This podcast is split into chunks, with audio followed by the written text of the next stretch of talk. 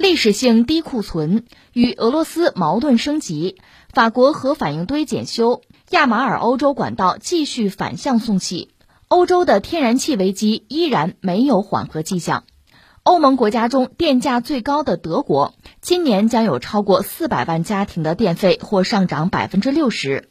瑞典政府临时公布数亿美元补贴，帮助居民支付天价电费，但本月欧洲气温高于预期。美国液化天然气商为高利润将更多液化天然气运往欧洲，让欧洲国家暂时喘了口气，天然气期货价格有所下降。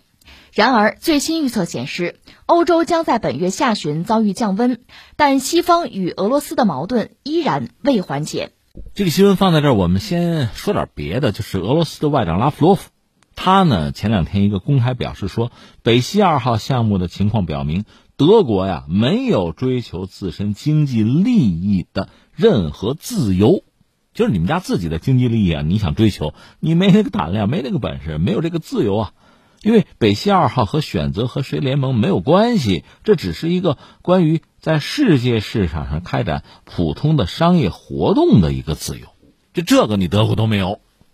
说白了，我鄙视你啊，但也就是鄙视鄙视。其实俄罗斯现在这个。日子也不是很好过，而且心情肯定不好。你看啊，这个新闻告诉我们，其实现在欧洲遇到很大的问题，就能源危机啊。因为欧洲北半球嘛，那冬天冷啊，而且可能新一轮的降温又要开始，所以它需要天然气啊。欧洲整个能源上是短缺的。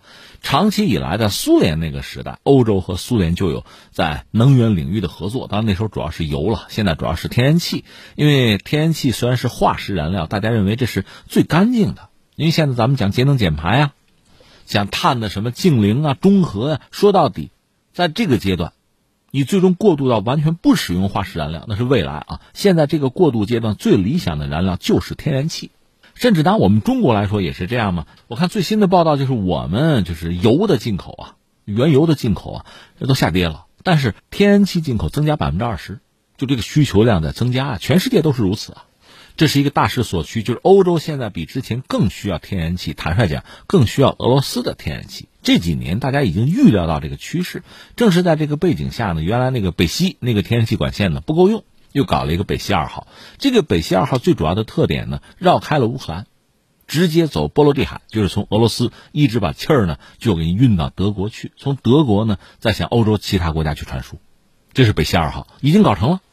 但是特朗普做美国总统的时候呢，因为美国和俄罗斯的博弈，包括美国和欧洲的关系谈不上很好，我就制裁这个项目。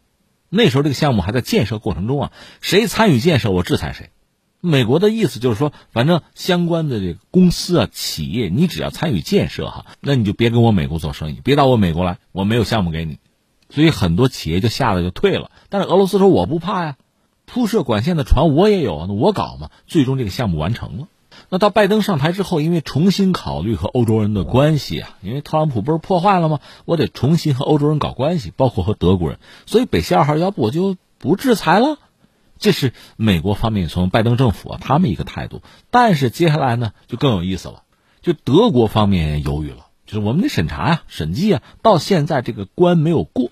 就今年上半年，北溪二号是不可能使用，而现在美国两党又在争，因为有新的提案。就说要制裁北溪二号，两党还在在谈这个事情，制不制裁还没有最后定论。但总的来说，这个项目虽然完成了，但是没有通气儿，没有通气儿。现在其实俄罗斯也好，欧洲也好，都是受害者。刚才我们讲到，欧洲冬天需要天然气，需要更多的天然气，但是呢，因为现在美国拉着西方，就拉着欧洲国家跟俄罗斯在对抗，就说你俄罗斯要入侵乌克兰，我们得整你啊。那作为欧洲国家，在这个当口，你说跟俄罗斯关系搞得好，不合适吧？没这个胆量啊，政治上不正确。最典型的是德国，如果默克尔在台上还好办，这老大妈毕竟哈德高望重哈，他退了。那现在德国是新政府，这个新政府其实还没有真正的形成自己的就对外的一整套风格，不管对俄罗斯还是对美国。但总的来说，站队的话得站到美国这边呀。对俄罗斯的态度比默克尔那个时代。默克尔还是相对比较务实，而且游刃有余，能处理好和美国的关系。他资格资历够，能力够吗？现在德国的新政府显然缺乏这个能力。那现在就是跟着大势走，跟着西方这条船走，那和俄罗斯关系就好不了，好不了。这北溪二号呢，德国就不敢批。但这个对俄罗斯也是一个非常不愉快的消息。你想哈，他是卖气儿的，气儿在自己家肚子里卖不出去啊，这憋着挣不了钱呀。另外呢，这个北溪二号的管线呢是大家合资，俄罗斯一家投了一半你说这个管线建成了不能用，你总不能把它拆了卖废品吧？而且就算是拆了，卖废品能卖几个钱啊？这个投入啊，你是拿不回来的，这个损失是注定的。所以他一旦不用。废弃，那我这钱就砸进去就打水漂了。那你说什么时候能够用呢？那谁知道？俄罗斯说了不算呀，德国说了也不算。所以你看拉夫罗夫气急败坏嘛，就说德国人，你们连一个基本的你自己的经济商业利益的自由你都维护不了啊！是啊，他是维护不了，你才知道他早就维护不了啊。所以就出现这么一个局面。另一方面呢，德国人还下决心，我不用核能啊，我谋求安全啊，我绿色能源核能不算啊，那你用什么呀？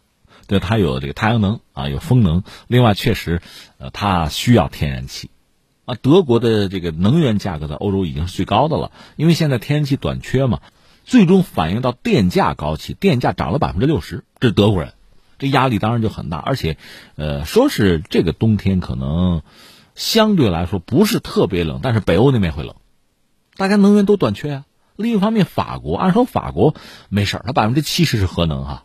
这总没问题吧？但是有些核电站出问题了，需要检修，需要停下来，所以法国现在自己的能源的保障也有问题。就这一系列的问题吧，让整个欧洲现在呈现出能源是短缺的，电价是高企的，跟俄罗斯关系我们又看不到一个恢复的迹象，就掉在这儿了。那这时候谁高兴呢？那当然美国高兴，还有一个是澳大利亚，因为他们有天然气，就他们利用这个机会就会把液化天然气卖到欧洲去。以前呢，他们也卖，就欧洲也买他们的这个液化天然气，但是很少。美国的这个液化天然气 LNG 啊，其实卖到亚洲的更多，但是现在明显的卖到欧洲的更多，就是那个液化天然气船呢，一船一船的往欧洲运，因为欧洲可以卖高价呀。另外就是澳大利亚，因为在欧洲能源价格高企，往那儿卖合算呢，所以现在出现这个局面，真是让人觉得叫殃及池鱼。本来哈。就说美国人的这个液化天然气，它可能是页岩气、页岩油哈，就是卖到亚洲，它已经形成了一种平衡。现在的平衡被打破，美国人不愿意把这东西再往亚洲卖，往欧洲卖挣得多嘛。所以你看亚洲招谁惹谁了？你现在美国拉着欧洲跟俄罗斯不对付，那一下子我没气儿了，就出现这么个局面。而俄罗斯呢，它气儿倒是有，现在卖给欧洲居然就卖不出去。当然，它不是说一点气儿卖不出去，原有的管道能通还是通，比如那个亚马尔那管道还在哈，但是总之是不能够正常的运行了。一个能源国家靠能源赚钱的，能源卖不出去了，再就是刚才我们讲的，大笔的经费砸到这个北溪二号上，不能使用，那你这个钱就相当于打水漂了。什么时候这个油气管线能够使用了，才开始收回自己的投入，但什么时候不知道。所以目前这个格局呢，你看从亚洲人来讲，无妄之灾嘛，莫名其妙，跟美国这个天然气的交易就不得不减少，因为人家那个气儿要卖到欧洲挣钱，欧洲人呢会获得一部分天然气，但是价钱会很高。不要说目前这个状况，平常俄罗斯天然气就比美国的要便宜的多，但是现在呢，你欧洲和美国站在一起跟俄罗斯人对抗，你就要承担更高昂的天然气的价格，而且即使如此还短缺。那从美国来讲，当然是皆大欢喜了。一个呢，拉住了欧洲，形成了一个俄罗斯对抗的局面。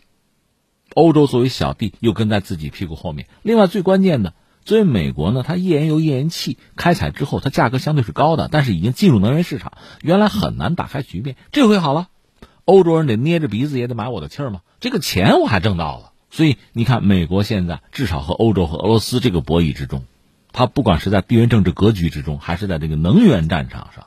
它都在一个有利的地位，所以我们要感慨什么呢？就是说，国际政治斗争啊，就大国博弈啊，其实有的时候是很残酷的。谈笑之间，你说这个胜败，它不一定就是通过战争啊、热战啊，人员的死亡、什么流血飘橹，不是那个东西。在谈笑之间，你看，在经济上、在能源上、在市场上，包括这个公众的生活，这个影响和损失。它是非常之大的，而且这个格局一旦形成，哈，假以时日，这个结构啊发生变化，有的时候不可逆转，历史就是这样一点点被改写，所以这让人非常的感慨。所以你看，有的时候哈，就是作为一个国家，那我们中国来说也是这样哈，你是不得不参与到国际竞争之中的。你没办法置身事外，所以这个时候呢，一个你得强身健体，就是我们中国人老说要做好自己的事情。与此同时，你必须耳聪目明，你还要看得足够宽阔、足够长远。怎么维护好自己国家的安全？怎么维护好自己的国家的利益？既有眼前的利益，也有长远的利益啊！这是一道非常艰难、非常艰深的题目啊！